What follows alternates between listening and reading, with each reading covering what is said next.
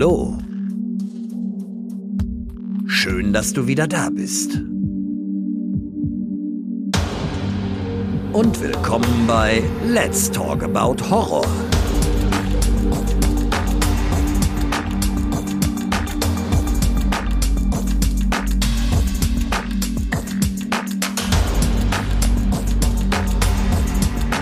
Der Podcast für und von Horrorfans.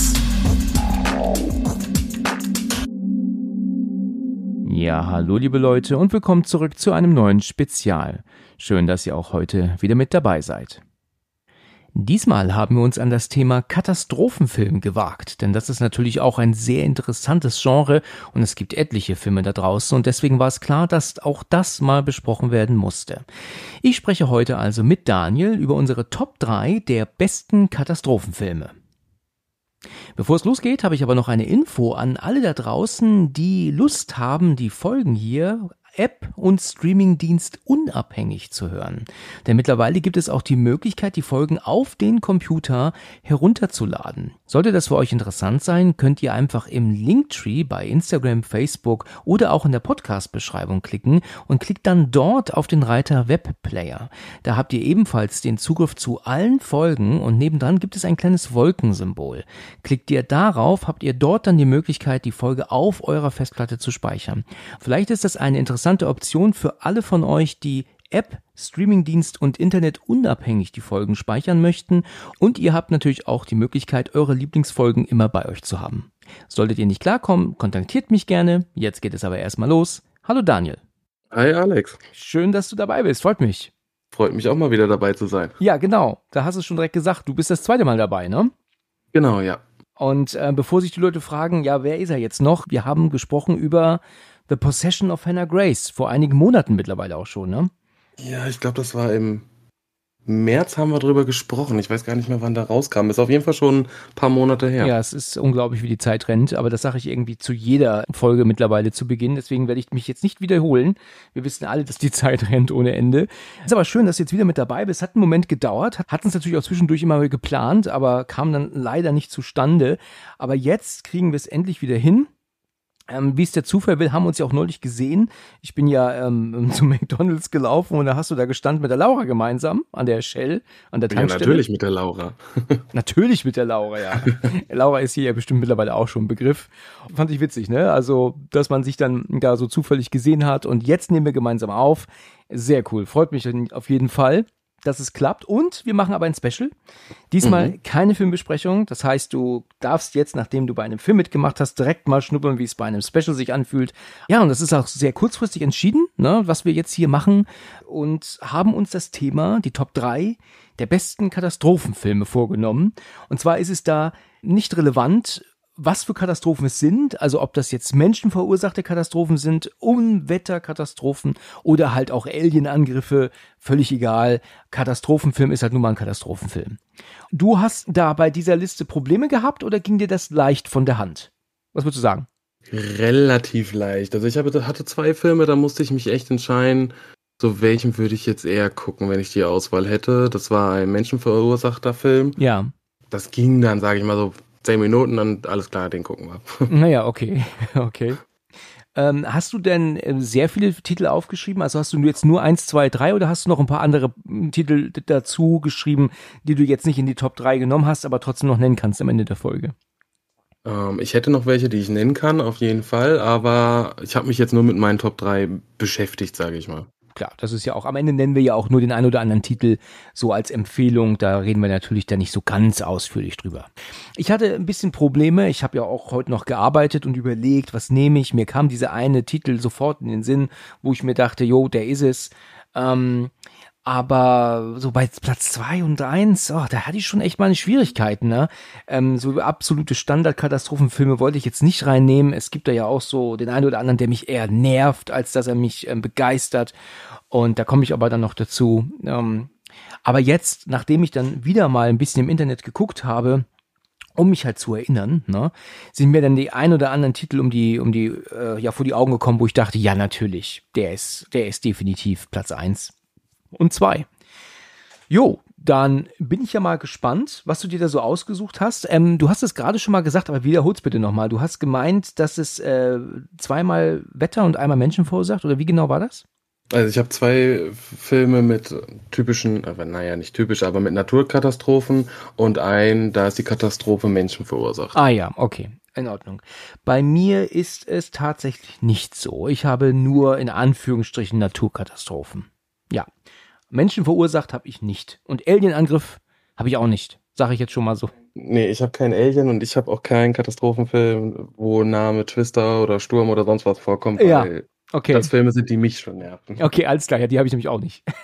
okay. Ich hoffe, wir verlieren jetzt nicht direkt Hörer. Ich bin sehr gespannt, was du da rausgesucht hast. Äh, ich äh, bin auch nicht so der große Fan von Katastrophenfilmen. Ich gucke sie natürlich auch im Kino, aber es ist nicht so, dass ich das brauche. Wir können alle froh sein, dass die Erde so ist, wie sie ist und ähm, dass wir alle so vernünftig und, und toll leben können. Also wenn man jetzt noch von wirklich schlimmen Sachen absieht, ja, die wir ja immer wieder in den Nachrichten sehen auf der anderen Seite der Welt. Mhm. Aber ähm, eigentlich können wir ja froh sein, dass wir alle so leben, wie wir leben und Deswegen bin ich jetzt nicht so ein Fan davon zu sehen, ähm, wie alles kaputt geht, wie, wie hunderte Millionen Menschen sterben, von jetzt auf gleich. Also brauche ich eigentlich nicht. Ja, ich weiß nicht, ich finde das immer ganz interessant. Also nicht, dass so viele Leute sterben, äh, aber sonst halt, was im Endeffekt eigentlich möglich ist, was passieren könnte, wenn XY passiert. In Ordnung, ja, dann bin ich ja jetzt schon mal sehr gespannt. Dann darfst du gerne mit deinem dritten Platz beginnen. Sag mir doch mhm. mal, dein Platz drei der deiner Meinung nach besten Naturkatastrophen oder, oder Katastrophenfilme, ja.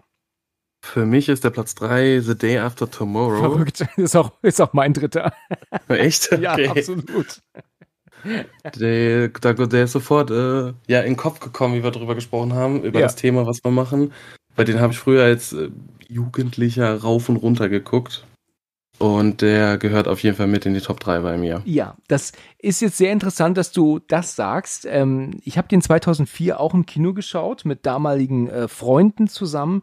Und wenn man streng genommen, äh, wenn man jetzt wirklich streng ist, ist sind die Filme von Roland Emmerich eigentlich schwer zu gucken, für mich zumindest. Er macht dieses extrem patriotische als Deutscher rein, also dieses amerikanische patriotische, das geht mir tierisch auf den Senkel und viele seiner Filme sind ähm, 0815 und es ist auch wirklich erstaunlich, wie der es schafft, dreimal den gleichen Film zu machen. Und zwar mhm. ist es ja so, in äh, Day After Tomorrow ist es Dennis Quaid, der weiß, was passieren wird. Niemand hört zu und es passiert aber dann. Dann passiert das Gleiche, aber auch in 2012, da ist es John Cusack, der genau weiß, was passiert. Niemand hört ihm zu, aber es passiert dann. Und dann gibt es Moonfall, da ist es ähm, John Bradley West, der dann genau weiß, was passiert, aber auch ihm hört keiner zu. Und das ist dann schon ziemlich ähm, immer, ja, gleich gestrickt. Und das hat mich dann irgendwie dann echt ein bisschen genervt in letzter Zeit äh, bei den, ähm, oder in letzter Zeit, in den letzten Jahrzehnten, wenn es dann um Roland Emmerich-Filme ging. Ähm, natürlich habe ich Independence Day damals im Kino geguckt und fand das auch cool, aber heute kann ich den auch nicht mehr sehen. Ich kann nicht äh, ständig äh, Will Smiths coole Sprüche gegenüber Aliens hören. Das ist alles schon arg an den, an den Haaren herbeigezogen. Aber The Day After Tomorrow ist praktisch so ein Film, der für mich dann ebenfalls positiv heraussticht. Deswegen haben wir den beide jetzt auf Platz drei. Aber erzähl du natürlich erstmal, warum ist der für dich so gut und ähm, auf Platz drei gelandet? Lass mal hören an sich, weißt du, dieses typische, ja, globale Erwärmung, das war früher schon ein Thema, es ist heute immer noch ein Thema und es gibt genug Leute, die sagen, nee, nee, ist nicht und ach komm, ich sag mal, jeder wie er will, aber ich finde, der Film hat das halt sehr stark umgesetzt, was wirklich passieren kann und zu dem Zeitpunkt oder auch heute noch war es für mich einer der guten Filme, weil dieses Vater-Sohn-Beziehung da viel mehr im Fokus kam als so dieses typische Mutter-Tochter oder allgemein Sohn und Tochter. Diesmal war der Vater so der Gute und nicht immer nur der Böse. Mm, das stimmt, das stimmt, ja. Mit von Jake Gyllenhaal gespielt, der auch noch sehr jung war zu dem Zeitpunkt. Mittlerweile ist das ja einer meiner absoluten Lieblingsschauspieler. Der ist ähm, einfach grandios in so ziemlich allem, was er macht. Ich kenne ihn noch aus Donnie Darko, so ja. seine ersten Phasen. Ich habe ihn noch nie gesehen, Donnie Darko. Den musst du sehen. Ich habe den mal angefangen vor vielen Jahren. Ich habe ihn mir, glaube ich, sogar gekauft, weil ja immer die Leute sagten, guck ihn dir unbedingt an. Und dann habe ich den irgendwie angeschaut und sehe ihn dann da auch in dieser Sitzung, wie er da auf dem, auf der, auf, auf dem, bei der Therapeutin auf der Couch liegt und dann erzählt er doch, dass er sich vorstellt, Christina Applegate zu vögeln. Das gibt so, ne, gibt so einen Moment, da sagt er das. Und das war so lahm erzählt. Oh, da war ich irgendwie raus. Ich, ich hatte keinen Das Bock ist mehr halt drauf. so ein typischer, ich sag mal, Psy- Psychologenfilm. So richtig was zum Anstrengen gucken. Also nicht einfach so nebenbei schauen. Mhm. Weil wenn man nicht richtig aufpasst, dann versteht man die Witze auch nicht und auch nicht, wieso das jetzt so ist, wie es ist. Also ist meine persönliche Ja. Meinung. Aber ich sag mal, die, die heutigen Kids, die wissen noch nicht mehr, wer Christina Applegate ist. Das ist wahr. Das ist wahr, ja, das stimmt. Deswegen, der Witz zieht heute nicht mehr. Ja. Aber du meinst, der ist gut, ja? Donnie Darko, sollen wir den wirklich mal schauen? Also ich finde ihn echt sehr gut und äh, weiß nicht, also mich hat der echt Es gibt halt viele, ne? Es gibt viele, die ihn hassen und viele, die ihn mögen. Ja, also zum Beispiel jetzt ein paar Freunde von mir, die sagen auch, das ist Bullshit. Mhm. Und äh, ich feiere den Film halt hart. Und ich finde es halt auch cool, dass Bruder und Schwester zusammen in einen Film spielen. Das hat auch nochmal, weiß nicht, finde ich, fand ich cool, dass die beiden so Starterfilm zusammen hatten und auch im Film ja Bruder und Schwester spielen. Ach so, das ist seine wirkliche Schwester. Auch Maggie Gyllenhaal. Ah ja, verrückt, das wusste ich gar nicht. Ja gut, ähm, Day After Tom- Tomorrow ist, äh, ja, wenn man halt streng ist, sagt man wahrscheinlich auch, dass vieles extrem an den Haaren herbeigezogen ist, aber trotzdem macht der schon irgendwie Fun. Also wenn dann da auf einmal ähm, die ganze Erde voller, voller Eis wird und man dann auch sieht, wie das so kalt ist. Das ist doch irgendwie so dieser, dieser Kern dieses Sturmes, wo doch dann etliche Minusgrade sind und alles sofort friert da drin. Da gibt es doch dann mehrere Momente, wo sie doch vor dieser ähm, äh, Frostwelle doch fliehen, ne? wo doch alles hinter ihnen doch zu Eis wird und sie müssen doch rennen, um doch davon nicht erwischt zu werden, von Kälte. Dass man da, sowas hat man glaube ich auch noch nicht gesehen, dass man vor Kälte flieht. Ne? Also Ja, genau, meistens ist ja immer Feuer, Wasser. Richtig. Ich sag mal, klar, da war es ja auch so typischer Tsunami, aber dadurch, dass ja die Polkappen geschmolzen sind und dieser Wandel von der Gloma globalen Erwärmung sorgt ja dann dafür, dass alles zufriert. Und das haben die, finde ich persönlich, sehr gut dargestellt und ich fand es auch mega geil, dass sie halt, gut, typisch USA, amerikanischer Film, die Freiheitsstatue auch komplett eingeeist haben. Ja, richtig, die Fackel, ja. Was ich äh, auch sehr cool fand, waren so Momente, wenn, ich meine, das ist natürlich in gewisser Weise Quatsch, aber Dennis Quaid entscheidet sich doch dann mit Freunden ähm, nach New York zu laufen. Also durch dieses Wetter und so. Ich weiß nicht, wie er das macht. Ich weiß auch nicht, wo er losläuft und an was er sich orientiert. Ja, wenn ja alles schon völlig eingeeist ist. Also es ist für mich ein bisschen äh, wirklich auch sehr weit hergeholt. Habe ich gar nicht kapiert. Aber dann gibt's doch diesen Moment, wo sie doch auf so einem Glasdach laufen und das bricht doch ein und dann ist doch unter denen ein, ähm, eine, eine Mall. Ne?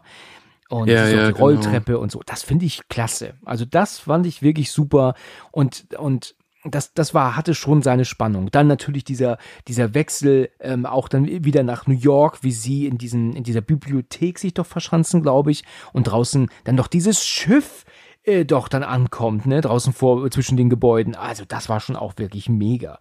Und da sind doch dann aber Wölfe unterwegs, wo auch immer die hergekommen sind, kein Schimmer. genau.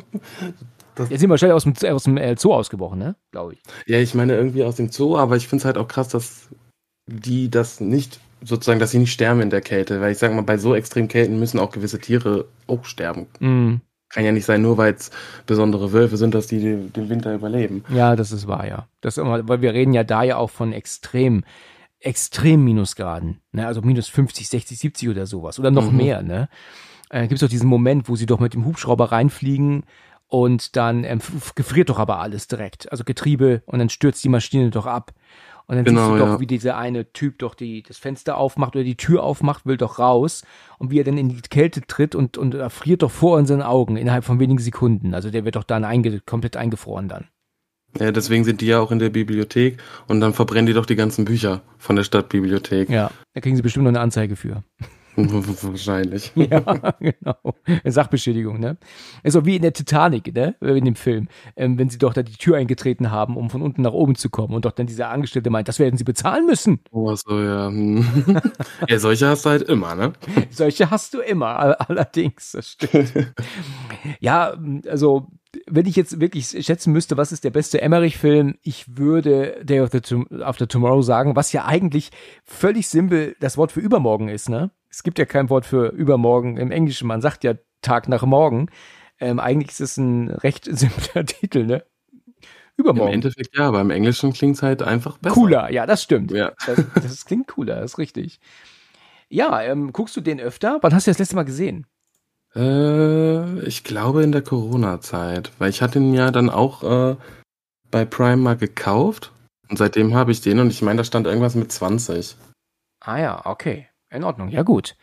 Alles klar. Ja, ich habe ihn schon sehr lange nicht mehr gesehen. Ich habe ihn in Frankfurt im Kino geguckt damals, wie gesagt, mit Freunden. Und es muss ja 2004 gewesen sein, also 19 Jahre her. Ja, da, da war ich noch nicht im Kino, auch noch nicht alleine. ja, ich, ich bin halt leider zwei, drei Jahre älter als du. Ne? Ja, ja. Ja, genau. Und ja, ich habe den super gefunden damals. Habe mir natürlich auch gekauft. Und ähm, das ist der für mich beste Emmerich. Vieles, alles, also viele andere Filme kannst du getrost vergessen. Also da ist viel Schrott gekommen von ihm. Ähm, ich habe den Moonfall mal angefangen zu gucken, aber dann ausgemacht irgendwann, weil der mich wirklich nicht gereizt hat. Und viele finden den ja grottenschlecht. Also den, den, den, der wird ja zerrissen ohne Ende. Und auch das, wie ich ja gerade gesagt habe, ist ja genau der gleiche Film, wie ja auch die anderen beiden. Genau die gleiche Geschichte. Man, niemand hört dem Wissenschaftler zu, dann passiert es, alle machen dicke Backen danach. So um den Dreh, ja, was machen wir jetzt? Naja, okay. Was soll ich sagen? Aber ich glaube, das ist auch so das typische, jetzt nicht nur amerikanische, sondern auch bei vielen, weißt du, höhere Tiere, Politiker, ja, ja, wir wissen alles besser. ja, genau. Auf die kleinen Leute wird nicht gehört und dann haben sie den Salat. Richtig. Und ich glaube, das ist so auch diese, bei manchen Leuten vielleicht auch dieses Wunschdenken, dass man sagen kann, ha, wir haben es euch doch gesagt. So ist es. Dann haben wir jetzt beide schon über unseren Platz 3 gesprochen. Das ist doch ein Ding, oder? Witzig. Nicht nur, dass wir den gleichen Film haben, weil es gibt ja echt doch viele, sondern dass wir auch ihn beide auf Platz 3 haben. Ja, da bin ich mal gespannt, was du sagst, wenn du meinen Platz 1 hörst. mhm, okay. ja, dann würde ich sagen, logischerweise brauche ich ja dann nicht mehr jetzt irgendwas sagen. Und wir brauchen jetzt auch nicht so tun, als wären wir überrascht. Ne? Deswegen ähm, kannst du direkt weitermachen mit deinem zweiten Platz, wenn wir jetzt schon beide über den dritten geredet haben. Nenn mir doch mal deinen zweiten. Bei meinem zweiten Platz habe ich einen Film von Oliver Stone, das ist World of Trade Center. Oder World Trade Center heißt er, das ist der Film von 2006. Mit ähm, Nicolas Cage. Richtig. Und Maggie Gyllenhaal. Ach, tatsächlich, das ist ja ein Witz. Der spielt seine Schwester auch mit dann. Genau, die Schwester, die spielt die Frau von dem, weiß nicht, Detective oder halt Polizisten, sag ich jetzt mal. Ah ja, okay. Und, und ähm, ich habe den einmal gesehen, als er damals neu war. Ich weiß noch, dass ich es nicht glauben konnte nach dem 11. September. Wie alt warst du damals? Ich war in der dritten Klasse. Dritten Klasse. Okay, also hast du es schon mitbekommen und noch Erinnerungen daran damals, ne? Also ich habe Erinnerungen dran, auch, weißt du, so das typische, auf einmal saßen wir im Unterricht und dann haben wir aber Radio gehört und all so ein Kram, was man ja sonst nie mitgemacht hat in der Schule früher. Da hast du natürlich auch deswegen natürlich selbstverständlich noch Erinnerungen dran. Nicht so stark wie jetzt meine Mutter oder du wahrscheinlich, aber ein bisschen ist was da, aber ich habe mich halt auch viel damit beschäftigt später, wo ich älter wurde. Ja, ja, ich gucke auch heute noch immer mal wieder Videos auf YouTube diesbezüglich und es kam auch sowohl auf Netflix und Apple TV ähm, eine Dokumentation ne, über, über diese Vorkommnisse letztes Jahr raus, die beide sehr interessant waren. Und ähm, ja, ich war 21, ne, als das damals passierte. Also ich habe das natürlich sehr äh, lebhaft mitbekommen damals und auch noch alles genau in Erinnerung. Und logischerweise konnte man darüber nicht irgendwelche Witze machen oder verfilmen. Das war so ein Ding, das war so einfach so schlimm, da kam, konnte man sich da nicht irgendwie ähm, erdreisten, das jetzt irgendwie auf, auf die Leinwand zu bringen. Und ich war dann schon erschrocken damals, als es auf einmal hieß, dass das verfilmt wird und habe mir dann diesen Film dann angeguckt auch, hab den aber als recht nichtssagend in Erinnerung ähm, den, den World Trade Center. Warum ist er bei dir sogar auf Platz zwei deiner besten? Warum findest du den so gut? Ich glaube, weil ich es persönlich mit beeinflusse, weil ich halt einfach die Story dahinter, ähm, es ist schon bedrückend, aber halt auch leider, es ist Geschichte, die jetzt dazugehört. Ja. Es ist wirklich passiert und äh, an sich liebe ich halt Filme, die auf wahren Begebenheiten beruhen und ich sag mal, da kann man jetzt wirklich sagen, es ist ja passiert, da kann Hollywood jetzt nicht irgendwas zudichten oder so genau, großartig. Ja. Da wurde ja auch nicht so viel Geld für den Film ausgegeben, weil halt wirklich viel Material, Bildmaterial von damals genommen wurde. Mhm.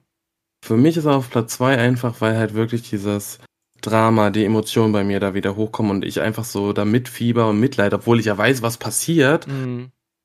Bin ich da trotzdem viel tiefer drin, als wenn ich jetzt bei The Day After Tomorrow ganz genau weiß, ja, ja, das ist gerade viel zu extrem, das ist Hollywood. Ja. Also ich finde ne, immer noch so der After Tomorrow gut, aber so im Vergleich, wenn die Emotionen mitgehen, dann weiß ich nicht. kriegt das deutlich mehr Pluspunkte bei mir. Ja. Und ich fieber da halt einfach mit und ich sag mal, die Schauspieler äh, sind halt sehr gut. Und der ist von Oliver Stone, sagst du. Das ist ja schon auch ein Name, ne? Ja, der hat auch das äh, Drehbuch selber geschrieben. Mit einer Andrea Berloff habe ich mir aufgeschrieben. Ja, okay. Aber selber, ich, zum Beispiel, ich habe mir halt so ein paar Notizen von den Top 3 gemacht und der hat jetzt am wenigsten gekostet. Der hat nur 65 Millionen US-Dollar gekostet und andere kosten halt zum Beispiel The Day After Tomorrow hat 175 Millionen gekostet. Ja, ja. Ja, und hat 163 Millionen eingebracht, also, also an den Kinokassen jetzt. Ist schon gut und dafür, ich sag mal, gerade mal fünf Jahre später den Film, dass der Mhm. da schon rauskommt, hat das schon gut was eingebracht. Klar, ich denke mal, es wird bestimmt einen Großteil geben, die das absolut ekelhaft finden, dass darüber ein Film gemacht wurde und Leute sich noch Geld äh, oder die Taschen voll machen. Ja. Äh, ich meine aber gelesen zu haben, dass da irgendwie ein Teil auch wieder gespendet wurde, plus in den Bau in dieses One World Trade Center, plus wo die beiden, Zwill- also wo die Zwillingstürme standen, da haben sie doch jetzt so ein riesen Gelände gemacht mit den ganzen Namen von den Opfern, Richtig. wo dann die Brunnen sozusagen die vier, äh, die zwei Häuser sind. Und dass sie da irgendwie noch mitgespendet haben, plus fürs Museum und irgendwie sowas. Ja, ich damals, wenn wir schon beim Thema sind, ähm, habe es äh, noch sehr lebhaft alles vor Augen. Ich weiß, dass ich in der Ausbildung war zum Restaurantfachmann zu dem Zeitpunkt und hatte meinen freien Tag und ich habe irgendwas geschaut auf ähm, ähm, Englisch auf DVD und mein Bruder kam nach Hause und hat sich dann direkt zu mir gesetzt und der ist ja jünger und konnte kein Englisch und wollte dann nichts gucken auf Englisch, machte, meinte dann eigentlich immer nach wenigen Momenten, mach mal Deutsch. Und dadurch, dass ich das aber auf Englisch weitergucken wollte, also für, für Lernzwecke natürlich, habe ich dann stattdessen den Film den mal direkt ausgemacht. Und der, ja, das Bild sprang zurück zu, nach RTL in dem Moment. Und da hast du dann schon damals Peter Klöppel gesehen, der dann immer da erzählt hat. Und man sah unten rechts so klein dieses ähm, immer wiederholende Bild von dem zweiten Flieger, das einschlug. Und ich konnte das gar nicht verstehen, was ich da sehe. Ich denke so, was ist denn das?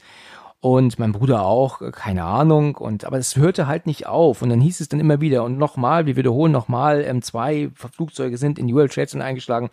Und auch World Trade Center war mir fremd. Also ich kannte diesen Namen nicht und ich hatte diese Gebäude auch noch nie gesehen. Wahrscheinlich, also ich hatte sie schon gesehen, aber völlig unbewusst. Ne? Also sie waren mir nicht bekannt. Es gibt ja Filme, die in New York spielen, wo du die Türme eindeutig siehst, aber die waren bei mir halt einfach nie abgespeichert im Kopf. Und ich bin runtergegangen ins Büro, weil mein Vater ähm, dort arbeitete und ich habe zu ihm gesagt gehabt, äh, sag mal, kennst du die World Trade Center? Und da meinte er, na natürlich, da war ich schon drauf, sagt er zu mir. Und habe ich gemeint, ja, da, da ist ein Flugzeug reingeflogen, meinte ich dann so, zwei sogar.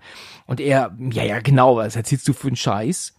Und dann ist er damit nach oben gegangen und dann konnte er seinen Augen nicht trauen. Und ich, ja, ich habe gesagt, ich habe es dir gesagt. Und ja, und dann saß man dann Stunde um Stunde um Stunde vor diesem Fernseher und hat ähm, dann sich das angeguckt. Ich weiß noch, dass RTL sich aber dann irgendwann dazu entschieden hat, wieder auf das normale Fernsehen zurückzugehen. Ähm, so, wir halten sie auf dem Laufenden, wenn es was Neues gibt. Und ähm, dann kamen plötzlich wieder diese Gerichtssendungen, die damals liefen, auf und ab und ab und auf. Also Strafgericht, Familiengericht, Jugendgericht. Naja, und jedenfalls ist es so, dass ähm, ich dann so meinte, wir können ja auf CNN schalten, das haben wir damals empfangen, dann wird das doch bestimmt dort laufen. Und haben wir das dann auch gemacht. Nur war das halt englischer Kommentar, den haben wir jetzt nicht verstanden zu dem Zeitpunkt. Okay. Und ich weiß auch noch, wie heute, dass ähm, ich dann so, man immer diese, diese rauchenden Gebäude sah, aus ähm, Helikopter und auch von einem anderen Gebäude aus gefilmt. Und mein Vater telefonierte mit jemandem, um herauszufinden, was ist da los und, und was habt ihr denn erfahren und all so ein Kram. Und als ich dann wieder zum Bildschirm zurückguckte, sah ich, dass plötzlich alles voller Rauch war. Aber der ganze Boden auch.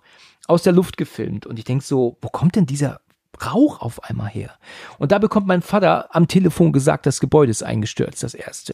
Und ich konnte es nicht fassen, also auch er nicht. Und ich meine, da bin ich jetzt nicht der Einzige. Wir haben ja alle noch unsere Erinnerung an diesen tragischen, tragischen Tag.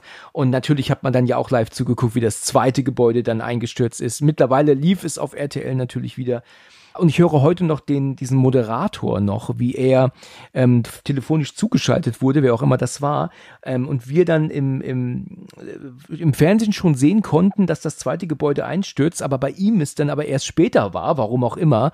Und ähm, wir schon sahen, dass es ähm, kracht und er noch erzählt und auf einmal hören wir dann bei ihm am Telefon, oh mein Gott im Hintergrund und dann sagte er, ja, im Moment stürzt das zweite Gebäude ein, meint er, wir hatten es ja schon gesehen und dann sagt er, ja, World Trade Center gibt's nicht mehr. Das höre ich heute noch mhm. ähm, im Ohr, in meinem Kopf ähm, nach äh, ja 22 Jahren. Also habe ich niemals vergessen. Und ich denke mir, dass viele, viele, viele, viele weitere das ähm, noch genauso wissen. Aber es gibt wirklich äh, eine Generation, die das nur aus Erzählungen kennt. Wir waren dabei damals. Ne? Ja, also wir haben ein bisschen mitgekriegt, aber auch jetzt von meinen Freunden, die jünger sind, oder allgemein jetzt die Kiddies, das wird irgendwann in der Schule mal vielleicht erzählt, je nachdem, ob das. Genau. Ja, es ist halt amerikanische Geschichte, aber durch die, das Thema Osama Bin Laden, Terrorismus, denke ich mal, wird das auch in Deutschland mit in die Schulen gepackt. Genau, das denke ich auch. Ja, na gut, es ging ja eigentlich um den Film und ähm, ich habe den leider sehr lange nicht mehr gesehen. Ich habe nur einmal kurz geguckt, er blieb mir jetzt nicht so extrem in Erinnerung zugegeben. Und ähm, aber du meinst tatsächlich, dass der halt wirklich sehenswert ist, ja, dass du den für mich persönlich auf jeden Fall ja. Und wenn jemand das Thema mag oder sich einfach dafür interessiert und auch mal äh, das halt ein bisschen dramatischer sehen möchte, es ist jetzt nicht extrem, aber die Gefühle, Emotionen werden sehr stark vermittelt, was wirklich bei den Leuten damals passiert ist. Halt auch wirklich von den Polizisten, Feuerwehrmännern, die Familienmitglieder, von den Leuten, die da drinnen gearbeitet haben und und und. Das wird halt wirklich sehr gut rübergebracht. Okay, also das ist dein zweiter Platz. Sehr interessant. Ähm, ja, mit Nicolas Cage. Ich wollte jetzt gerade sagen, mit dem kann man ja nichts falsch machen, aber das stimmt ja leider nicht mehr, ne? Ja, naja, ja. nicht mehr ganz richtig. Okay, dann würde ich sagen, ich komme mal mit meinem Platz zwei. Ein meiner Meinung nach äh, völlig irrsinniger, wahnsinniger Streifen. aber doch äh, für mich sehr, sehr, sehr gut anzugucken. Wir haben ja eine Umweltkatastrophe äh, und zwar dreht sich der innere Kern der Erde nicht mehr und was dafür sorgt, dass alles plötzlich ähm, durcheinander kommt auf der Erde. Ähm, und zwar handelt es sich hierbei um The Core, der innere Kern, mit ähm, Aaron Eckhart und Hilary Swank in der Hauptrolle. Ist dir das ein Begriff oder hast du keinen Schimmer, wovon ich rede? Es ist mir ein Begriff, ja. Gut, okay. Auch mal gesehen, also, ja? Nein. Gut, in Ordnung. Dann ähm, erzähle ich mal ein bisschen was davon. Wie ich gerade schon erwähnt habe, wir haben hier so ungefähr ja die gleiche äh, Geschichtenerzählung, wie ich es jetzt gerade schon gesagt habe über Roland Emmerich. Wir haben diesen einen Wissenschaftler, also Aaron Eckhart, der merkt und weiß, was passiert, wenn hier und das und jenes ist. Und natürlich tritt das dann auch ein. Keiner hört ihm zu. Er, gehen natürlich überall hin zu den großen Leuten, aber die, die wollen das nicht hören. Es ist irgendwie wie die Geschichte von Armageddon, nur ähm, ist es kein Komet, der auf die, auf, den, auf die Erde stürzt und uns auslöschen würde, sondern es ist innerhalb der Erde jetzt ähm, der Fall und man muss in den inneren Kern reisen, um dort eine Atombombe zu starten, damit die Erde sich weiter dreht. Also wie so überbrücken, so gesehen. Ja. Ja, und ähm, natürlich ist der Film von Anfang bis Ende totaler Nonsens, aber trotzdem Nonsens, der Spaß macht. Ich gucke den immer wieder gern weil ähm, er so zum, zum ähm, Träumen einlädt. Weil wir haben alle keine Ahnung, was uns in der Erde erwartet. Ne? Wir können uns das nicht vorstellen, wir können uns das nur ausmalen. Man weiß natürlich, was es sein wird, aber was ist denn unter uns? Ein Kilometer, zwei Kilometer, zehn Kilometer, natürlich Düsternis, aber gibt es da eventuell Hohlräume oder, oder, oder was erwartet uns dort? Und dieser Film spielt halt wirklich in verschiedenen Tiefen mit unserer Fantasie, dass es natürlich Hohlräume gibt, dass da Diamanten sind, dass da ähm, Brillanten sind, äh, Brillanten natürlich nicht, aber ähm, ähm Bernstein, was auch immer. Und das finde ich super klasse erzählt. Und natürlich ist da auch sehr viel Action mit drin und dieses Raumschiff, in Anführungsstrichen, das sie bauen, dass ja die, dass ja den, den Boden unter ihnen wegschmilzt, damit die immer tiefer reinfallen können in die Erde. Das fand ich wirklich intelligent erzählt. Auch die Tatsache, dass sie durch das Meer im Meer starten, weil da der Boden ja ganz unten sowieso ja dann sehr viel weicher ist, als jetzt, wenn man ähm, hier auf der Straße loslegt. Das war alles wirklich spaßig für mich. Und das ist ein Katastrophenfilm in Anführungsstrichen, der mir gut gefallen hat. Also würde ich eigentlich, ähm, abgesehen von meinem Platz eins, der ist ein bisschen ernster, würde ich The Core immer wieder gucken und auch allen anderen vorziehen, muss ich sagen. Zumindest von denen, die ich kenne, logischerweise. Jetzt schaue ich mal rein. Noch nicht geschaut. Okay. Ich habe ihn noch gar nicht geschaut, nein. Mhm. Okay. Also, Nur von gehört. Ja. Oder halt mal gelesen, ne? aber also der Film ist ja schon recht alt, ne? Er hat jetzt 20 Jahre auf dem Buckel. Er ist auch sehr lang. Er geht 137 Minuten, ist äh, 2003 erschienen und ähm, ja, hat ja auch ähm, ähm, bekannte Namen. Ne? Ähm, ich weiß nicht, ob Stanley Tucci dir was sagt. Das ist, der ist ja auch recht bekannt. Und das Einzige, was mich leider immer so ein bisschen rausbringt, ist ähm, der Schauspieler von Search, der Franzose Jaco Carillo heißt er. Und das Problem ist, dass der den Bösewicht in dem ersten Bad Boys spielt. Und das ist halt so eine komplett andere Rolle, die er da hat. Er spielt da ja so einen wirklich einen geisteskranken, ähm, kill, killenden Drecksack und ist hier jetzt aber so ein ganz liebevoller Vater und ähm, der dir leid tut, weil der ja auch umkommt am Ende. Und das nimmt mich da so ein bisschen raus, weil ich den immer sehe und denke, er ist halt ein Arschloch. Aber er ist es halt ja. Ich meine, gut, ich meine, wie viele Schauspieler spielen Arschlöcher, dann normale Rollen, da kann man sich immer irgendwie drauf einlassen. Aber bei dem, weil man den jetzt nicht so oft gesehen hat, ähm, fällt es mir schwer. Ne? Das war, finde ich, ein bisschen fehlbesetzt.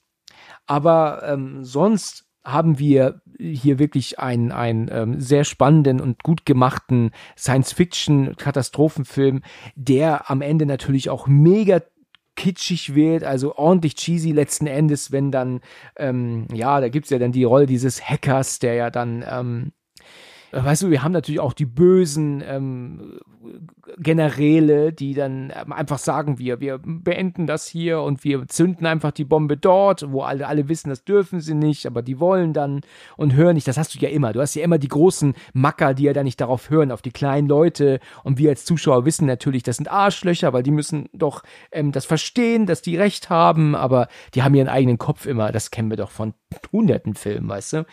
Ja. Und die müssen die natürlich dann verarschen, damit dann das natürlich dann nicht passiert. Und am Ende kriegen sie aber dann Ärger, weil die das gemacht haben. Sie haben sie behindert in ihrer Arbeit. Und dann hat es aber funktioniert wie geplant. Und dann, ah, mal gut, ihr seid uns über da, da übergangen, so um den Dreh, ne? Ja, ich wollte gerade sagen, und wenn du dann nichts sagst, weil du denkst, oh, komm, leckt mich doch, ihr hört mir eh nicht zu und dann selber handelst, bist du das Arschloch und musst noch dafür bezahlen oder kommst in den Knast. Richtig, genau. Aber das passiert ja dann am Ende dann ja nicht, weil ja ähm, alles am Ende gut ausgegangen ist. Also ähm, kann man sagen, was man will. Der Film ist natürlich äh, totaler Wahnsinn und da kannst du nur den Kopf schütteln. Da muss man aufpassen, dass man keinen Schleudertrauma kriegt, wenn man den Film schaut. weil der Film halt wirklich völliger Irrsinn ist. Aber er macht mir immer wieder Freude. Also wenn der läuft, lasse ich ihn an. Ich habe ihn nicht zu Hause hier, also eigentlich müsste ich ihn haben, weil ich den immer wieder gerne schaue und kann echt empfehlen, ähm, The Core mal zu gucken. Also schau ihn dir mal an. Ich glaube nicht, dass du es bereuen wirst. Ich habe ihn mir ja bei Amazon schon auf die Liste gepackt, aber ich glaube, da muss ich noch was für bezahlen, aber gut. Okay. Hat 2,2 Sterne da. Oh Gott. Aber trotzdem, ich will ihn gucken, es klingt trotzdem irgendwie interessant. Ja, es ist auch interessant. es muss halt auch mal sowas sein. Und er ist ja auch lang, weißt du, du hast ja dann ähm, fast 140 Minuten, also der erzählt ja Mhm. dann schon was und was er erzählt, macht er auch gut und ja, okay. Mein Platz eins ist streng genommen fast das gleiche, ähm, aber ein bisschen anders herum und dann auch im All, aber ähm, da komme ich gleich drauf. Aber nur mal so als Ah. kleiner Hinweis schon, vielleicht denkt schon jemand, ah, ich weiß Bescheid. Okay. Okay. Okay, jetzt sind wir ja, kommen ja schnell durch heute. Ich bin gespannt, was du jetzt auf deinem ersten Platz hast. Wahrscheinlich äh, der Film, der dir nicht so gefällt, aber mir gefällt er halt sehr gut. Auch Roland Emmerich. Ja. 2012 habe ich genommen bei mir auf Platz 1. Ich weiß nicht, er hat mich weggehauen, er bleibt im Kopf und ich liebe die Szene mit den Omas im Auto, dass die die Eier festhalten sollen. Das keine Ahnung warum, das ist bei mir im Kopf geblieben. So Katastrophenfilm, aber die Omas, Hauptsache der Einkauf bleibt heile. Äh, das habe ich nicht mehr in Erinnerung. Das ist gut. Ja, so oft habe ich ihn geguckt. Also, ne? In Ordnung. Also bei 2012, ähm, Mhm. ich habe das ja gerade eben schon so ein bisschen angesprochen. Ähm, also wie soll ich das ausdrücken, ohne dir jetzt zu nahe zu treten? ja, da gibt dir mal Mühe. okay, also für mich ist 2012 ein absolutes Desaster. Nicht, dass es ein schlechter Film ist, also er ist gut gemacht, aber ähm, in der Art und Weise, wie er erzählt wird, finde ich ihn wirklich, wirklich schwer durchzugucken mit, ein, mit einmal. Also ich habe ihn, glaube ich, nicht im Kino geguckt damals. Und wenn, dann habe ich es aus meinem Gedächtnis gelöscht. Der Film besteht für mich irgendwie aus zwei Teilen wir haben ja diesen normalen Teil, dass äh, plötzlich Erdbeben kommen und alles äh, fällt äh, zu Boden und zerstört. Die, die, weißt du, die, die Erdplatten, die verrutschen, die Gebäude fallen und sie fliegen doch mit so einer kleinen Maschine da durch. Das ist natürlich alles sehr imposant und gut gemacht. Ähm, auch wenn das extremst überladen ist. Ne? Also du weißt ja gar nicht, wo du hingucken sollst. Ja, also äh, emotional wirst du richtig bombardiert mit allen Sachen. Es ist echt extrem, ja. Aber dann sind sie doch später, und das habe ich bewusst nur einmal geschaut, irgendwie an so eine Art Unterseeboot oder sowas. Ähm, kannst du da irgendwas zu sagen? Oder an so einem Schiff, wo die sich alle versammeln? Was genau hat es damit die, auf sich? Die Eiche. Das ist die Eiche, die ist in den Bergen in irgendwo bei China, meine ich. Ja. Und da versammeln die sich, weil natürlich Leute das früher schon äh, wussten, dass ja der Maya-Kalender stimmt und dass das alles passieren wird. Deshalb haben die Obersten, die Reichsten ja, äh, Eichen bauen lassen, beziehungsweise die Reichen müssen dafür bezahlen, dass sie mitgenommen werden. Und da wollen die halt mit rein. Ja. Okay. Weil die sind halt nicht so reich, dass sie so ein Ticket haben. Und er hat doch, der Hauptdarsteller, der, wie heißt er denn, John, John Cusack, Cusack. Der hat doch irgendwie, der ist doch der Chauffeur von irgendeinem reichen Russen und dadurch wollen die da irgendwie rein und ja. Klar, es ist im Endeffekt irgendwie so zwei Filme in einen. Einmal die Welt geht unter mhm. und dann einmal, wir retten uns in den Bergen. Mhm. Und ist das nicht irgendwie ein bisschen langweilig geworden dann? Ich weiß nicht. Ich, für mich nicht. Ich sag mal, klar, das ist ein typischer Katastrophenfilm. Natürlich wurde wieder gesagt, hey Leute, das und das wird passieren, gebt mal Gas und natürlich glaubt wieder keiner. So typisch, ne, wie du auch gesagt hast, Roland Emmerich-Style. Ja.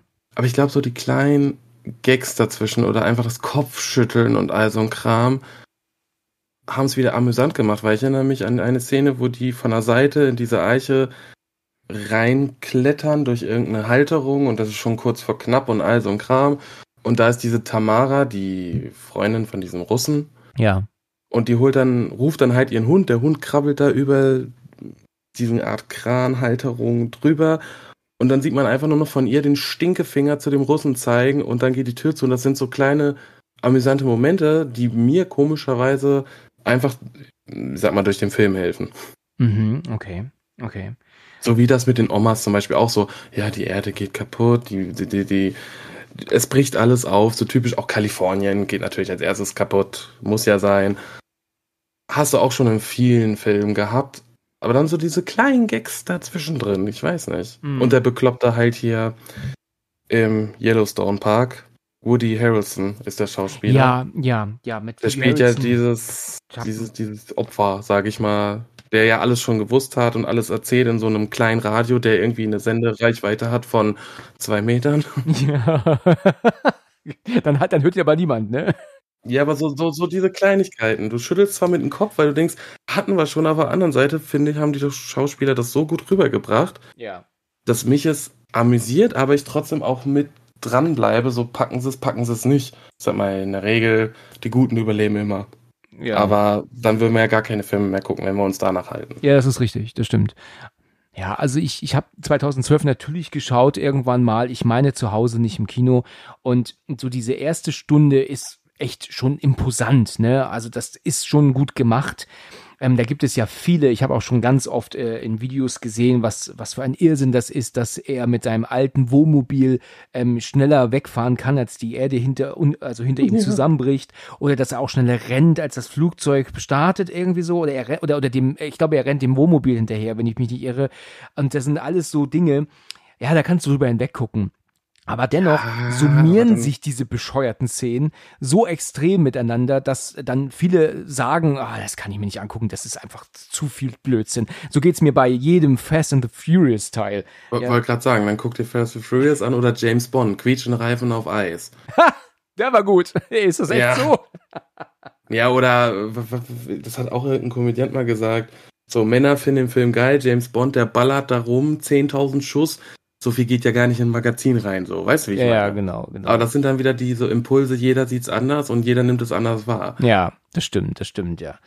ich kann die erste Stunde gucken, aber da sind halt so viele Klischees, die da bedient werden, gerade mit Woody Harrison, was du sagst, dieser, dieser, dieser Hinterwäldler-Vogel, weißt du, der auch wirklich eigentlich total bescheuert wirkt, aber letzten Endes dann doch die Wahrheit spricht, also alles, was er sagt, ist wahr und ähm, ich finde Woody Harrison in der Rolle auch wirklich fehlbesetzt ähm, ich habe so ein bisschen das Problem, dass Woody Harrelson in, in so vielen ähm, Rollen als Nebendarsteller ähm, verschwendet wurde. In, also viele, viele Jahre.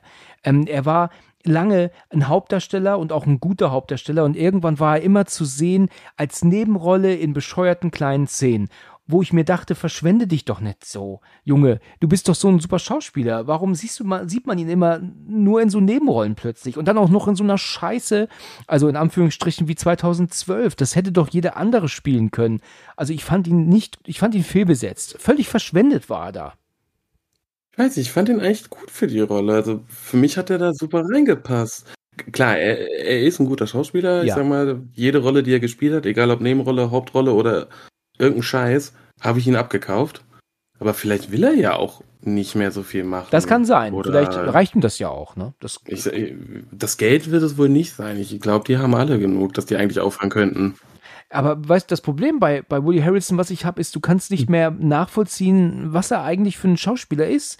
Weißt du, ich meine, bei Stallone ist dir klar, das ist ein Actionstar. Und bei Schwarzenegger genauso. Dann hast du dann den Gerard ähm, ähm, Butler, der ist jetzt ähm, ähm, im Action auch, aber eher so im Thriller-Bereich dann noch so angesiedelt. Ne?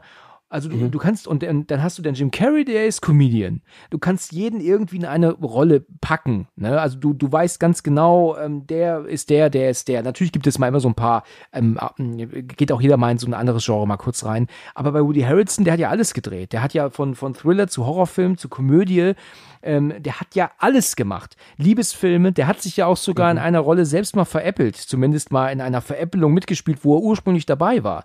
Und zwar ähm, mit Demi Moore ein, ein unmoralisches Angebot. Da hat er die Hauptrolle gespielt, da war er der Mann von Demi Moore. Und dann hat er später Kingpin gedreht, diese ähm, ähm, von den Freddy Brothers, diese Komödie, wo genau diese Szene aufgegriffen wurde und, und er halt im Original damals gespielt hat, ja. Ich weiß nicht, das wissen viele, glaube ich, gar nicht. Das war ähm, auch echt so lustig, dass er ja der Schauspieler war aus dem Original. Ähm, aber man kann den irgendwo nirgendwo hinsetzen, den Woody. Deswegen. Ja, gut, das ist, ja, ich sag mal klar, ich kann dich da verstehen, aber für mich ist er einfach ein Schauspieler, der halt ein Allrounder ist. Ja, das stimmt. Er ist es auch. Ja. Weil das sehe ich bei ihm zum Beispiel einfach positiver. Was ich auch gesagt habe, ich kaufe ihn jede Rolle ab. Weil zum ja. Beispiel Sylvester Stallone sehe ich nicht als lieben Vater ja. oder als, äh, was weiß ich, schwulen Onkel bei hier Big Family oder so. Ja, okay. Weißt du, wie ich meine? Da finde ich einen Allrounder persönlich angenehmer. Also ich will ihn auch wirklich nicht schlecht machen. Ich äh, war nur der Meinung, dass er sich so ein bisschen verschwendet in Nebenrollen. Und ähm, das konnte ich nicht verstehen. Wenn ich dann wieder gesehen habe, er steht da mit seinem Namen, aber er ist wieder keine Hauptperson. Ja, und ähm, er spielt ja auch mit in äh, No Country for Old Men. Das ist übrigens ein, ein Mega-Thriller. Ich weiß nicht, ob du den kennst. Da spielt er ja einen Polizisten, der ja dem Täter hinterher ist. Und da ist er ein bisschen mehr zu sehen und ein bisschen, ähm, hat er auch ein bisschen mehr zu sagen und das da gefällt mir seine Rolle auch besser. Aber auch da ist er wieder nur eine Nebenrolle. Ja. ja, bei Die Unfassbaren ist er ja auch nur eine Nebenrolle. Ist das das mit dieser Zauberei da? Ja, ja, genau. Mega große Scheiße, oder? also ich habe mir den zweiten Teil auch angeguckt, aber dachte mir so, ja nö, hat jetzt einmal gereicht. Also ich habe noch nie so einen Müll gesehen. Weil, weil ich, ich habe ja mal auch äh, mit, mit ähm, Zaubertricks und Kartentricks und so sehr viel zu tun gehabt. Also ich habe ja mal eine Zeit lang mhm. sehr viel gezaubert auch. Und wir wissen ja alle, dass es dann so gewisse, also ich meine, das wissen natürlich die, die das machen, ähm, dass es da gewisse Tricks gibt mit, mit Palmieren, Forcieren und all so ein Kram. Da möchte ich nicht zu weit jetzt ins Detail gehen. Aber wenn man dann einen Film guckt, wo dann gezaubert wird und dann so eine unfassbare Scheiße vorgelegt bekommt, wie diese Szene, wo die abgetastet werden und sie sich dann diese, diese Karten ähm, zuwerfen die ganze Zeit und das keiner mitkriegt. Also so ein Müll Mhm. habe ich mein Lebtag noch nicht gesehen. Ich kann verstehen, dass die Karten halt, ähm, weißt du, auf der anderen Seite der Hand äh, verstecken und dann, dann hier verstecken und so. Da gibt es ja auch wirklich super ähm, Handgriffe und sowas. Aber die Karte dann einem anderen zuzuwerfen, der dann ähm, acht Meter weg steht und der die dann in dem Moment auch fängt und das keiner sieht von den ganzen Security-Leuten. Also so verscheißern muss ich mich nun wirklich nicht lassen vom Kino. Da bleibe ich lieber zu Hause und gucke äh, Werbung. Äh, Ja, es hat Gründe, warum manche Leute nicht mehr ins Kino gehen. Weil dann warte ich lieber, bis er irgendwo gratis ist zum Stream und gucke ihn dann erst. Also stimmst du mir dazu, ja, dass das Quatsch ist, ja? Ich muss den nicht, nein, ich will den nicht nochmal gucken, ich muss den nicht nochmal gucken, ich empfehle ihn auch nicht. Nein, geht mir ganz genauso. Also da, da war ich äh, ganz extrem raus. Okay, in Ordnung. Also, das war dein zweiter Platz. Ähm, um noch abschließend zu sagen, Ja. ich gucke die erste Stunde Top. gern, aber das Ende, wenn sie dann an diesem, an dieser Arche sind, da konnte ich ehrlich gesagt nicht mehr mich drauf konzentrieren. Nach diesem ganzen Kram, was vorher auf mich eingeprasselt ist, äh, weißt du, 60 Minuten, wird das jetzt so ruhig weiter erzählt an dieser Arche. Da, das, das, äh, weiß nicht, ich wusste nicht mehr, woran ich bin. Also ich hatte irgendwie keine Muse mehr, weiterzumachen. Weiß Nee, ich war damit echt zufrieden und deswegen auch mein erster Platz so von den Themen. Ja, jetzt. gut, sehr gut, alles klar. Dann komme ich jetzt mal mit meinem ersten Platz. Da habe ich, äh, bin ich froh, dass ich nochmal im Netz vorhin geguckt habe und ich hätte ihn vergessen, ich habe nicht dran gedacht und ich hätte mich tierisch geärgert. Ähm, das ist ein Film, der mich unfassbar begeistert und wer ihn noch nicht gesehen hat, sollte den unbedingt mal nachholen. Hast du eine Ahnung? Was hattest du gesagt? Irgendwas mit, mit, mit, mit äh, Weltall. Weltall, ganz genau. Ein Film, der im All spielt. Und es geht hier um unsere Sonne, die verliert ihre Energie und muss genau wie bei The Core mit einer Atombombe wieder zum Laufen gebracht werden. So, wahrscheinlich wissen jetzt viele, ah, ich weiß Bescheid. Also, es geht hier um den genialen Sunshine. Von Danny Boyle inszeniert, mit Killian Murphy auch in der Hauptrolle. Dann haben wir Chris Evans dabei, Rose Byrne ist mittlerweile bekannt und noch so ein paar andere. Und Sunshine ist für mich der beste Katastrophenfilm. Streng genommen ist es jetzt ja kein Katastrophenfilm, der so auf der Erde spielt, ne, weil hier eine Katastrophe passiert. Aber im Katastrophenfilm im Sinne von, ähm, die, die Sonne, die läuft nicht mehr, wie sie soll und letzten Endes muss sie wieder angesprungen werden.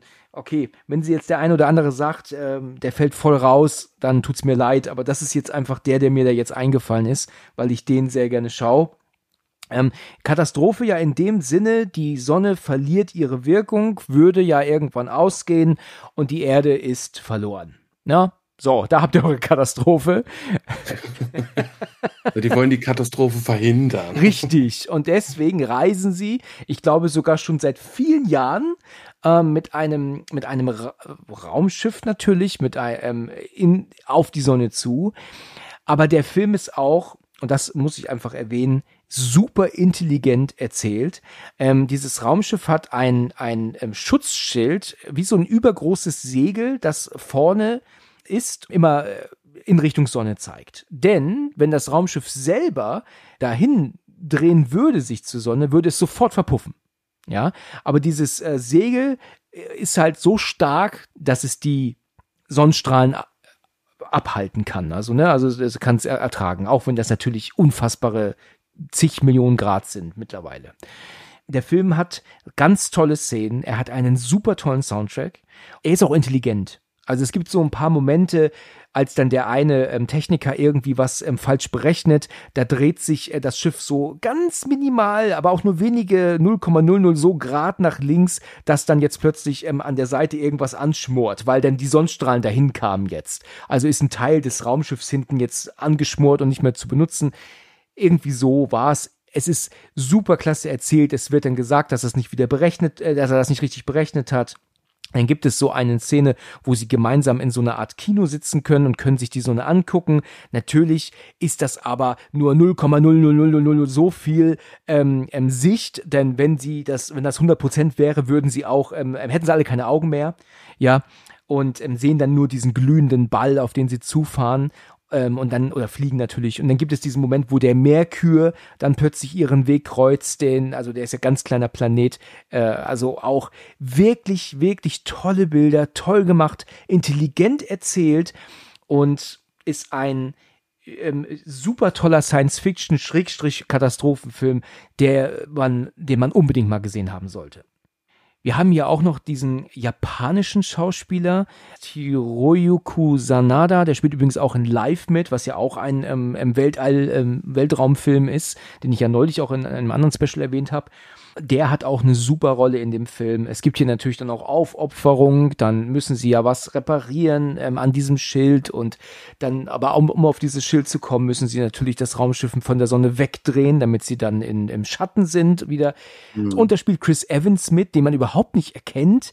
Ja, da ist er ja auch noch um einiges jünger. Ich meine, der Film ist von 2007. Das waren ja so seine Anfänge, genauso ja. wie auch für die Rose Byrne. Ja, genau, die ist ja bekannt durch Insidious geworden auch. Und 28 Weeks Later spielt die mit. Und der Soundtrack ist halt auch so super. Es gibt ein Lied, das habe ich extra in einer Playlist bei Spotify bei mir. Das ist das Endlied aus diesem Film. Hier kann man auch sagen, ja, alles an den Haaren herbeigezogen, aber nichts schlägt The Core. Das ist noch der größte äh, an den Haaren herbeigezogene Film ever. Das ist ein super toller Streifen. Ich habe allerdings ein kleines Problem mit dem Ende, ähm, weil hier auch es ähnlich ist wie in Event Horizon. Es ist ja die Icarus 2, das ist das Raumschiff auf dem Weg zur Sonne, weil die Icarus 1 nämlich verschwunden ist. Und man geht davon aus, dass die dass die halt wahrscheinlich in die Sonne sind oder, oder irgendwie einen Fehler hatten, sind verpufft, was auch immer. Deswegen ist ja die zweite bemannte ähm, ähm, ähm, ja, Truppe jetzt auf dem Weg zur Sonne. Und äh, plötzlich finden die ein Signal des ersten Schiffs, wie es ja auch in Event Horizon ist. Es wird ein Signal aufgefasst und sie gehen dahin. Haben dann überlegt, müssen wir jetzt, gehen wir jetzt dahin oder lassen wir alles wie es ist und wir bleiben auf unserem Kurs. Natürlich entscheiden sie sich, wir fliegen zu Icarus 1 hin docken auch an. Da hat es wirklich viele Ähnlichkeiten mit Event Horizon, aber viel mehr möchte ich nicht erzählen, sondern nur, dass mich das Ende nicht ganz so überzeugt hat mehr. Also da war ich leider ein bisschen ähm, ähm, enttäuscht, weil es so ein bisschen in den, ins Thema Horror ging auf einmal, aber auch dieses dann nicht richtig umgesetzt wurde. Dann ähm, war da das war wie gewollt, aber dann doch nicht so ganz. Also alle, die es sehen werden, wahrscheinlich wissen, was ich meine. Trotzdem ist äh, Sunshine hier mein Platz 1. Einfach mega. Ja, Chris Evans ist für mich auch sehr uninteressant, aber nicht, weil er er ist, ne, sondern weil er halt einfach nichts spielt, das ich gerne schaue. Ich ja. kann halt mit den Avengers nichts anfangen und, und ähm, sowieso, das, das ist ja alles nicht so mein Genre. Ähm, aber er hat auf eine, in einer Serie mitgespielt, die bei Apple TV lief. Und ich glaube, die heißt Verleumdung, wenn ich mich nicht irre. Da habe ich den Titel jetzt nicht ganz genau im Kopf. Und da spielt er halt einen Familienvater ganz normal und das fand ich gut. Da war er auch gut, da habe ich ihn gern gesehen. Das war mal was, wo ich ihn sehen mochte. Aber jetzt, äh, weißt du, äh, so in, in äh, Ritterrüstung oder was Gott, was mit dem Schild in der Hand. Captain America hat er gespielt, ne? Das äh, ist ja. für mich nicht interessant. Deswegen kenne ich hm. mit ihm so gut wie nichts. Gut. Dann hast du noch andere Filme oder? Natürlich. Ich habe noch ein bisschen was anderes aufgeschrieben, ähm, was ich nochmal erwähnen möchte. Und zwar gibt es zwei Filme mit äh, Gerard Butler, die ähm, auch in dem Katastrophenfilmbereich sind. Da gibt es Greenland, der ist ähm, wirklich gut gewesen. Ich gebe zu, ich habe ihn nicht mehr so richtig in Erinnerung, was da jetzt genau war. Ähm, der ist so ein bisschen an mir vorbei. Ich habe ihn geguckt, fand ihn gut, aber irgendwie ist er trotzdem aus meinem Gedächtnis gelöscht. Aber der war spannend erzählt und gut gemacht und ist halt auch ein Film, der nicht so hundertprozentig dir dann da jetzt ein Happy End vorwirft. Also da musst du dann schon ähm, ordentlich schlucken. War das ähm, nicht was mit einem Kometen, auf dass dann Komet ankommt auf die Erde? War ja, ich glaube sowas? ja. Ich glaube, es ist eine Art Komete, was, was da kommt. Irgendwas kommt auf die Erde zu. So ist es welcher Film auch gut ist, ist tatsächlich Dante's Peak mit Pierce Brosnan und Linda Hamilton. Das geht ja um diesen Vulkan, der ausbricht. Äh, mhm. ähm, ist ein ähm, 90er Jahre äh, Film, kann man halten von was man will. Mir gefällt er ganz gut, ähm, auch wenn ich ihn lange nicht mehr sehen konnte, aber auch einer, den man mal schauen muss. Dann The Impossible erzählt die Geschichte äh, vom Tsunami 2004, einer spanischen ähm, Familie, die mitten im Tsunami steckten, basiert also auf eine wahre Begebenheit, ist unfassbar gut gemacht mit Naomi Watts und Ewan McGregor. Erschreckt dich zu Tode, gerade weil man ja weiß, dass es ja auch wirklich passiert war damals. Ein Film, der, ähm, der ja, der dich wirklich lange noch, lange noch äh, ähm, ähm wach hält. Ja, furchtbar. Und welcher Film auch nicht verkehrt ist, auch wenn das Ende leider sehr bitter ist, aber gut, ein Ende kann auch nicht immer top sein, ähm, ist mit Nicolas Cage und zwar der Knowing heißt er. Ähm, der war sehr interessant erzählt, auch natürlich völlig an den Haaren herbeigezogen, aber das war ein Film, der hat mich auch gepackt. Ähm, der ist am Ende dann so ein bisschen in so leichte Horrorelemente abgedriftet, äh, wo ich nicht ganz wusste, was das soll. Aber so die erste Stunde von Knowing war sehr, sehr gut erzählt und auch ähm, spannend gemacht. Das war noch so die Zeit, wo Nicolas Cage gute Filme gemacht hat. Ich schätze mal, er ist von 2008 oder 2009. Kennst du den? Äh, ja, von Hören sagen. Selber nicht gesehen, weil ich nicht so weiß nicht, der Trailer hat mich noch nicht so überzeugt, aber mhm. Ich denke mal, den muss man mal schauen. Ja, neuen muss man mal gucken. Äh, der ist äh, wirklich interessant. Also es gibt, geht ja darum, um es ganz kurz anzuschneiden, da wird ähm, in den 50ern eine Zeitkapsel in den Boden ähm, zementiert, also in so ein Loch rein. Und das dann hieß es, das wird in 50 Jahren wieder ausgegraben. Also zurückgeholt. Und das passiert auch. Und diese Briefe gehen dann irgendwie, ich weiß gar nicht, wer die Briefe bekommt. Und da hat dann halt ein Mädchen damals nur Zahlen geschrieben und ähm, etliche Zahlen auf dem DIN A3-Blatt und keiner weiß, was das soll. Und dann hat er dann irgendwann verstanden, dass das erste ein Datum ist, aber ohne Punkte. Und das zweite ist dann irgendwie, äh, kann er nicht erkennen. Und das dritte ist dann, ja, eine Opfer, eine, eine große Zahl. Und dann erkennt er, dass also dieses Datum, ähm, sagen wir mal 23. Februar 1980, und dann 637. Und dann guckt er und dann googelt er und sieht, dass halt an diesem Tag beispielsweise in China ein Erdbeben war und da sind 637 Menschen umgekommen.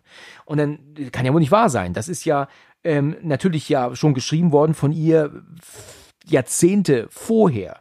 Und die hat halt praktisch alle Naturkatastrophen aufgelistet. Und diese anderen Zahlen, die da noch stehen, sind dann letzten Endes irgendwann Geodaten. Also ähm, ähm, Höhen- und Breitengrade erkennt er mhm. dann. Und für ihn ist ja völlig, kann er ja überhaupt nicht verstehen, wie ist es eigentlich möglich, dass die das alles wusste, dieses Mädchen? Und die versucht er natürlich ausfindig zu machen, die ja jetzt ja auch schon alt ist. Und das ist sehr interessant. Ja, das war's. Was hast du noch notiert?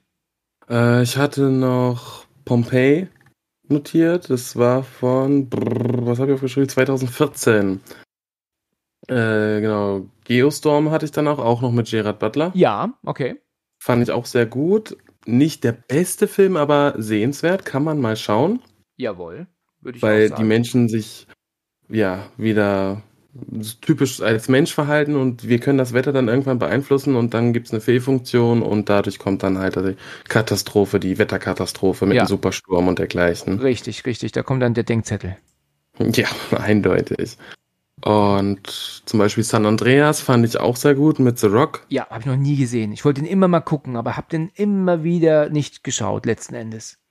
Ist halt auch ähm, Kalifornien, äh, wo war es? San Francisco, Erdbeben, Thema. Und halt The Rock spielt halt äh, ein Rettungsflieger, ist selber aber auch Vater und er muss seine Tochter retten bei, diesen, bei dieser Katastrophe. Habe ich noch nicht gesehen. Ich, ich habe viel, viele Bilder schon gehabt, aber noch nie geguckt. Es ist wirklich sehenswert. Also einmal sollte man den schon geguckt haben und ich finde, The Rock bringt das auch echt gut rüber. Und ich, das ist zum Beispiel auch ein Schauspieler, wo ich sage, der hat jetzt schon genug andere Filme gemacht, außer nur Action, Action, Action, wo ich sage, da hat er mich auch überzeugt, dass er halt auch mal die sentimentalen Rollen spielt und dergleichen. Mhm, okay. Der ist auch schon ein paar Tage älter, ne? Der Film ist von 2015. 15, okay. Noch was? Ja, der allerbeste Film, Otto der Katastrophenfilm, ne? Der gehört auch dazu. ja, genau. der beste Film. Nee, aber. Natürlich. Nee, ja. aber sonst, äh, ich habe ihn gesehen und dachte mir so, komm, das musst du irgendwo mit einbringen. Der heißt ja schließlich so. Und der war auch gut gemacht für einen deutschen Film, ne? Für einen deutschen Film war der wirklich gut gemacht, muss man sagen. Und von, der war, ist doch auch, von wann ist der? 2000. Ja, ja, der ist schon sehr alt, ja, genau. Obwohl könnte zu Katastrophen zählen, die Vögel, dachte ich so. Weißt du, Hitchcock. Ja, Hitchcock, ja. Das der ist, Klassiker. Ja, es ist vielleicht nicht unbedingt ein Katastrophenfilm, ne? Da haben wir jetzt keine Naturkatastrophe oder sowas, aber. Es sind halt nur bekloppte Vögel. nur bekloppte Vögel waren es, genau. genau.